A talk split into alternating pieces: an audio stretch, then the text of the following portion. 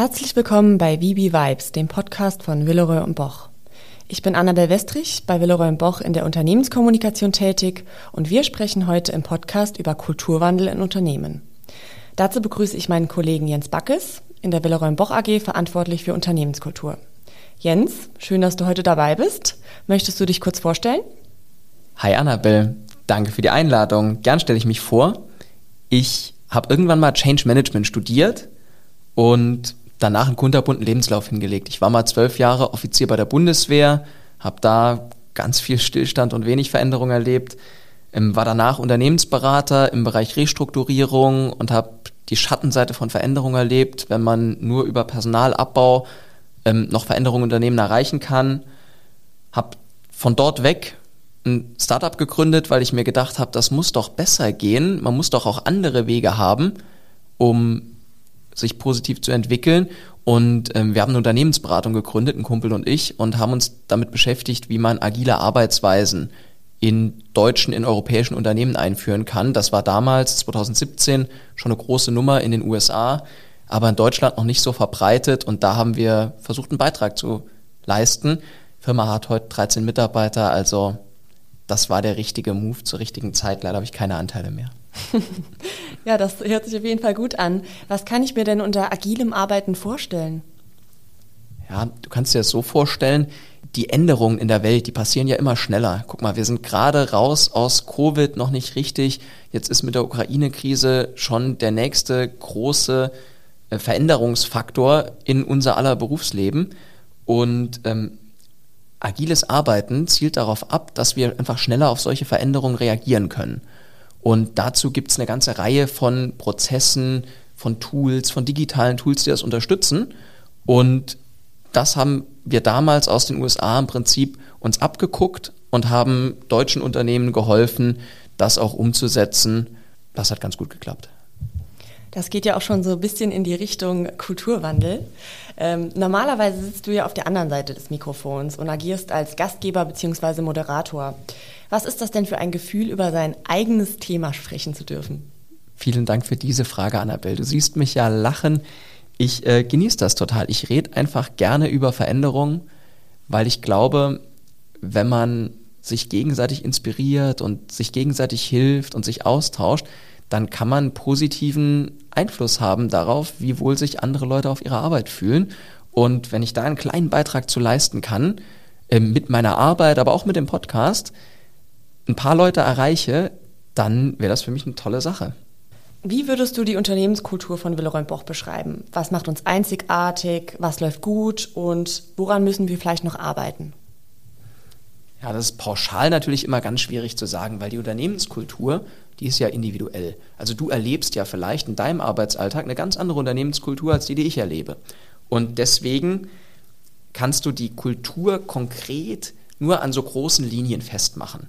Und ich kann ein paar Beispiele nennen. Eine ist zum Beispiel, was ich sehe als große Stärke hier bei Willeroy und Boch, wir sind alle im Umgang miteinander richtig super.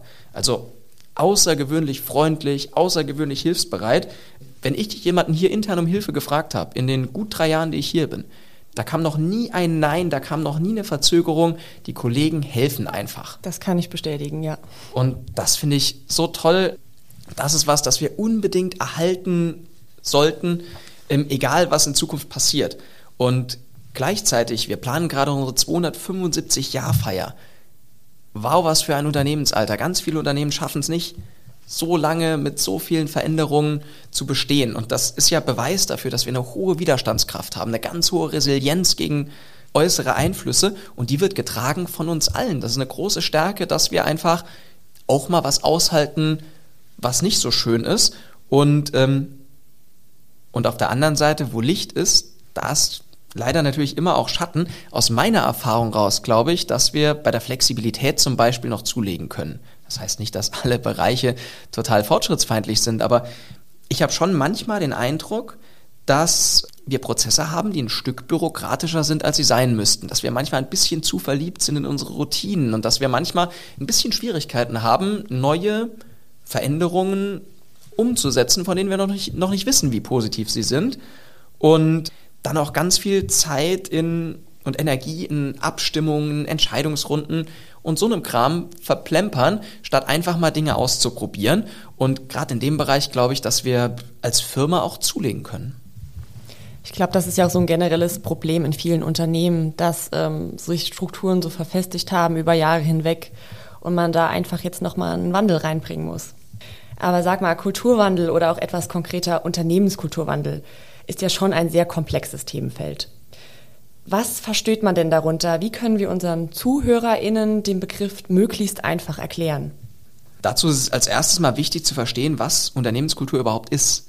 Unternehmenskultur ist aus meiner Sicht ganz einfach, wie wir uns alle verhalten. Also als Beispiel, kommst du zum Beispiel morgens immer mit einem Lachen zur Arbeit, dann strahlst du ja eine, so eine positive, freundliche, proaktive Unternehmenskultur schon aus und kannst damit auch andere Arbeitskollegen inspirieren. Oder anderes Beispiel, bist du offen für neue Themen? Und damit meine ich jetzt nicht so Lippenbekenntnisse, also jeder würde ja sagen, wow, neue Sachen, das finde ich toll, sondern investierst du auch Zeit in die neuen Ideen, probierst du Sachen auch ernsthaft aus, challengest du auch deine eigenen Routinen? Und bist du auch bereit, die im Zweifel zu ändern, wenn du feststellst, wow, das ist vielleicht nicht der beste Weg, die Sache zu machen. Und genauso wichtig, wenn du was Neues probiert hast, bist du auch bereit, dir einzugestehen, wow, das war vielleicht die falsche Entscheidung.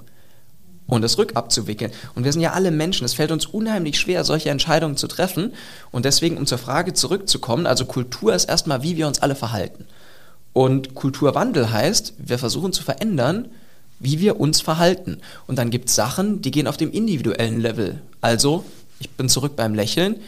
Wenn wir sagen, ja, hier ist immer eine Miststimmung, nur als Beispiel. Bei Willer und Boch ist natürlich immer gute Stimmung, aber ähm, nur als Beispiel, dann kann ja jeder was daran ändern, indem er selbst einfach mit einer positiveren Einstellung zur Arbeit geht. Wenn wir sagen, hier tut sich nichts, nur als Beispiel, bei uns tut sich natürlich super viel, aber dann kann ja jeder was dran ändern, indem er in seinem eigenen Wirkbereich, und jeder hat einen Wirkbereich, anfängt Dinge zu verändern. Und Kulturwandel bedeutet genau das, dass wir einmal auf der Ebene individuell, jeder für sich, aber auch kollektiv, wir als Firma insgesamt versuchen, Dinge anders zu machen. Und ganz konkret am Beispiel Feedback einsammeln. Viele Kollegen werden es bemerkt haben, seit einiger Zeit gibt es zusätzliche neue Kanäle, auf denen wir versuchen, das Thema Feedback mit Leben zu füllen. Als Beispiel, wir haben ja diese CEO-Talks, auf denen Herr Göring für alle Mitarbeiter ähm, für Fragen zur Verfügung steht. Alle drei Monate kann ihm jeder Mitarbeiter jede Frage stellen.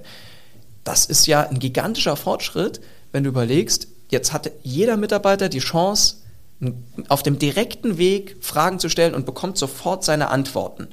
Ähm, gleichzeitig haben wir das Ideenmanagement, wo wir ganz viel probieren. Wir haben bei Bad und Wellness die Mitarbeiterbefragung, wo wir mal getestet haben, wie funktioniert sowas, wollen wir in Zukunft sogar noch öfter machen.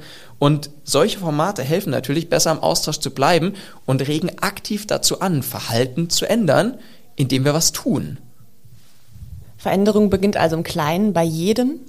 Und eine ganz wichtige Sache dabei ist Kommunikation. Das habe ich jetzt auch schon rausgehört. Miteinander sprechen, sich austauschen, um dann letztendlich schrittweise einen stetigen Wandel voranzutreiben. Du hast das Ziel super umrissen, Annabelle. Danke. Welche Rolle nehmen denn dabei unsere Unternehmenswerte ein? Unternehmenswerte und Kultur, das gehört für mich untrennbar zusammen. So wie unser Handeln unsere Unternehmenskultur prägt, so prägt unser Denken unsere Unternehmenswerte. Wenn wir als Beispiel über Vertrauen reden. Also, wenn du jetzt in dir die Geisteshaltung hast, wow, meine Arbeitskollegen sind super und Arbeitsergebnisse von denen, da habe ich ein hohes Vertrauen drin, dass die gut sind, dann stärkt das das Vertrauen zu deinen Arbeitskollegen, stärkt das Vertrauen deiner Arbeitskollegen zu dir und das kann sich verstetigen. Und gleichzeitig, jetzt Gegenbeispiel, angenommen, du vertraust den Arbeitsergebnissen deiner Arbeitskollegen nicht und hinterfragst das immer und dann entwickelst du vielleicht eine Kultur, bei der alles ein Stück weit mehr Kontrollmechanismen enthält, bei der du weniger effizient bist in der Abstimmung, aber dafür eine höhere Akkuratesse hast. Ich sage gar nicht, dass das eine besser oder schlechter ist, immer situativ abhängig, welche Unternehmenswerte ideal sind, aber die entstehen dadurch, dass wir alle gemeinsam bestimmte Gedanken teilen und aus denen sich kollektive Gedanken ableiten. Wir haben jetzt schon rausgehört, dass Kulturwandel nicht von heute auf morgen passiert. Gibt es denn trotzdem ein langfristiges Ziel bzw. eine Vision von Villeroy Boch, die dir vorschwebt? Ja klar. Wir leben ja heute, ich habe es eben schon gesagt, in einer Welt, die sich immer schneller ändert.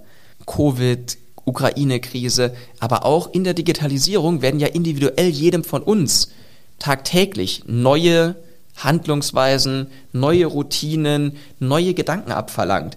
Und in diesem Kontext ist eben Flexibilität aus meiner Sicht ein ganz wichtiger Wettbewerbsfaktor, weil der Kunde, der geht mit diesen Trends. Der Kunde, wenn wir über neue Online-Kanäle reden, neue Vertriebswege, neue Arten der Kundenansprache, der Kunde erwartet, dass wir diesen Weg mitgehen und wir als Organisation, wir müssen darüber entscheiden, ob wir flexibel genug sind, dem Kunden auf dem Weg zu begleiten, dem Kunden zu folgen. Und deswegen glaube ich, dass wir mit einer Stärkung der Unternehmensflexibilität, mit einer Stärkung des Flex der Flexibilität unser, unseres eigenen Denkens einen riesen Teil beitragen, auch in Zukunft wettbewerbsfähig zu sein. Ich habe die große Hoffnung, dass wir es schaffen, mit dem Kulturwandel einen Beitrag dazu zu leisten, dass wir einerseits flexibler werden, andererseits uns aber auch dabei wohlfühlen, weil ja, ja, ich muss dir nicht erzählen, du bist ja selbst noch nicht so lange dabei. Die jungen Generationen, die kannst in jeder Studie nachlesen, die wollen auf ihrer Arbeit Work-Life-Balance haben und Spaß haben und Dinge bewegen und so weiter und so weiter. Das will eigentlich jeder haben. Also müssen ja. wir auch gar nicht über Generationen sprechen. Und ich glaube, der Mensch leistet genau dann die beste Arbeit, wenn er in, einem, in einer Umgebung ist, in der er sich wohlfühlt. Und ich glaube, mit einem Kulturwandel hin zu mehr Flexibilität und weniger Bürokratie schaffen wir es auch, dass wir uns alle ein Stück wohler fühlen, weil wir auch mehr erreichen können. Und Erfolg macht ja auch glücklich. Definitiv. Also gerade auch mit dem Stichwort Fachkräftemangel ist es wahrscheinlich auch sehr wichtig, dass wir da ein bisschen arbeiten, um eben auch als attraktiver Arbeitgeber immer noch punkten zu können in Zukunft. Mhm. Wie kam es denn dazu, diesen Veränderungsprozess bei Willeroy Boch konkret zu starten? Gab es einen Auslöser hierfür? Vor meiner aktuellen Stelle habe ich ja bei Willeroy Boch Digitalisierung gemacht. Und da habe ich gelernt, was ich auch schon vorher in meiner Vita gesehen habe. Wir sind öfter als notwendig vor die Wand gelaufen. Da haben wir es in Projekten nicht geschafft, das volle Potenzial zu heben, weil wir uns selbst im Weg gestanden sind, weil wir nicht flexibel genug waren, weil wir nicht veränderungsbereit genug waren. Und ähm, nicht umsonst sagt man ja, Culture Eats Strategy for Breakfast, wenn wir einfach Routinen haben, die unserer Strategie widersprechen, die unseren Projektzielen widersprechen, dann ist es unheimlich schwierig, bei den Projekten die bestmöglichen Ergebnisse zu erreichen. Und da habe ich für mich eben gelernt, wow, wir sollten versuchen, die Organisation noch stärker einzubinden. Es reicht eben nicht, wenn wir in der Spitze ein total tolles Wissen über Digitalisierung haben. Zum Beispiel, wenn die Christina Bender toll Big Data kann, dann ist das sicher ein wichtiger Anfang. Aber um das volle Potenzial einer datengetriebenen Organisation zu heben, braucht es eben auch alle anderen Kollegen, die bereit sind, mit Daten zu arbeiten, die bereit sind, sich reinzufuchsen, die Daten auswerten können und so weiter. Und meine persönliche Motivation ist eben, ich will der Organisation helfen, einen großen Schritt in die Richtung zu gehen und bei der Veränderungsbereitschaft einen großen Schuh zuzulegen. Gleichzeitig war es dann auch so, dass ich mit Herrn Göring in Austausch gekommen bin und da habe ich gelernt, er sieht genau das gleiche Problem auch auf der Gesamtunternehmensebene. Und dann hatten wir uns überlegt, wie können wir Lösungen finden dafür, dass wir kollektiv einfach auch ein Stück flexibler werden, dass wir kollektiv einfach mehr von den Potenzialen heben in der Breite. Und ähm, ja, das war der Startpunkt. Kannst du bereits schon etwas über Projekte verraten, die angelaufen oder schon in Planung sind? Zum Glück habe ich bereits ganz viele Unterstützer gefunden, die sich mit Rat und Tat einbringen. Und wir bereiten eine ganze Serie an Maßnahmen vor um auch alle anderen Kollegen abzuholen, weil ich habe ja eben gesagt, Kultur ist, wie wir alle uns verhalten und Kultur können wir nicht ändern, ohne mit allen Kollegen zu arbeiten. Völlig klar. Gleichzeitig haben wir natürlich nicht das beste Jahr für den Kulturwandel mit der Corona-Pandemie, weil Kultur und gegenseitig wachsen, das geht am leichtesten in Präsenz. Und Präsenz ist jetzt ja schon eine ganze Zeit lang leider nicht in dem Ausmaß möglich, wie wir uns alle wünschen würden. Und Wegen der Einschränkungen kann ich bisher nur sagen, wir planen super viel. Bitte bleibt geduldig, bleibt aber auch ungeduldig und bleibt gespannt. Wir kommen ganz bald auf euch zu mit mehr Infos und es wird Möglichkeiten geben, für jeden Einzelnen sich einzubringen, mitzumachen bei uns beim Kulturwandel. Aber es wird auch Möglichkeiten geben, wenn ihr was ändern wollt in eurem Bereich. Wendet euch einfach an uns und wir geben euch Hilfestellung. Wenn ihr nicht wisst, wo ihr anfangen sollt, wir geben euch Rat und Tat und ähm, helfen. Und ja, damit habt, bleibt nur noch der Appell. Also, wenn wir anfangen mit Kulturwandel, und es passiert ja schon ganz viel, und euch einladen, bitte scheut euch nicht, nehmt unsere Einladung an. Wir brauchen euch alle und ich freue mich über jeden Einzelnen, der mitmachen will. Das war doch mal ein schönes Schlusswort. Klingt auf jeden Fall spannend, da kommt wohl einiges auf uns zu. Vielen Dank, Jens, dass du heute mit dabei warst, dieses Mal auf der anderen Seite des Mikrofons. Danke an alle fürs Zuhören und damit verabschieden wir uns. Bis zur nächsten Folge von VB Vibes. Das war VB Vibes, der offizielle Podcast der Villeroy und Boch AG. Jetzt abonnieren auf Spotify, Apple Podcasts und allen bekannten Podcast-Plattformen. Alle Folgen von VB Vibes sowie Hintergrundinformationen zum Podcast findest du auch unter podcast.villeroy-boch.com.